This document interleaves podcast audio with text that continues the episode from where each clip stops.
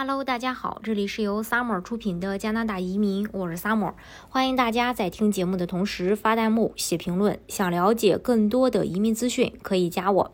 呃，在前两天的时候，呃，也就是呃加拿大当地时间上周日八月十六日的时候，宣布加拿大会在九月二十号的时候进行联邦选举。关于特鲁多提前选举的猜测，其实就已经传了很长一段时间了。最近几个月，特鲁多的自由党在民调中，他都是处于领先地位的，而且总理一直在全国各地都巡视，宣布拨款。如果政府不提前，下一次的选举要到二零二三年才会举行。但是民调显示，自由党的支持率很高，这个可能是特鲁多尝试建立多数政府的一个有利时机。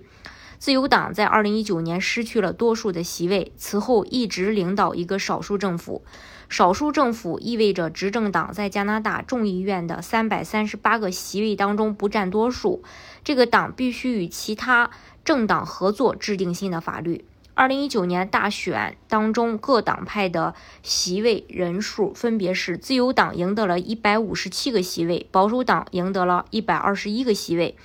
魁政团。赢得了三十二个席位，新民主党赢得了二十四个席位，绿党赢得了三个，一位独立候选人赢得了一个席位。近几个月，加拿大的疫情明显有了改善，呃，所以呢，嗯，是二十国集团当中疫苗接种率最高的国家。嗯，病例水平自四月达到了峰值后都迅速下降了，这也使得加拿大各个省能够重新开放，从而使就业得到更有力的恢复。呃，充满希望的前景也使得加拿大能够放松呃新冠病毒的这个旅行限制。民意调查也显示，自由党目前是处于领先地位的，其次是保守党。特鲁多呢，在试图利用这一个势头来获得另一个多数政府。拥有多数席位是执政党能够通过他们的选择的任何的法律，而不需要反对党的支持，因此多数派政府会更加稳定。各党派现在将进入竞选阶段，他们希望说服加拿大人投票给他们。他们还将在九月八日，呃和九日，九月八日是法语，九月九日是英语，参加电视辩论。辩论的主题将在每次活动。开始前三天公布，并将同时翻译成美国手语、魁北克手语和六种土著语言。加拿大人将在选举当晚九月二十日得知最终的结果。自由党在政治光谱中处于一个中间偏左的位置，而保守党则是处于右翼政党。二零一五年和二零一九年的选举表明，在未来几个月内，加拿大的移民政策将不会有什么变化。在选举活动期间和之后不久，自由党将继续执政，因此加拿大的移民、难民和公民事务部和其他联邦部门将继续执行他们的移民政策。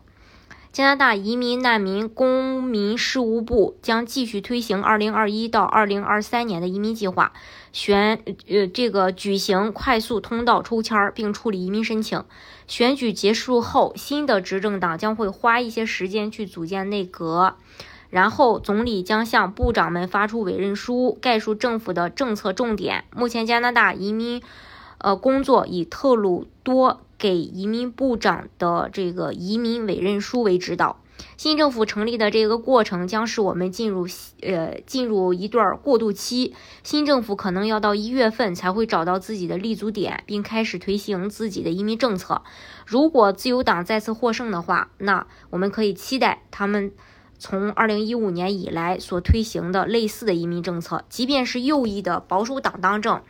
呃，移民申请人也不要灰心，因为保守党也表达了对移民的强烈支持，在他们上次执政时启动了这个联邦异议快速通道，而且有较高的这个移民数量。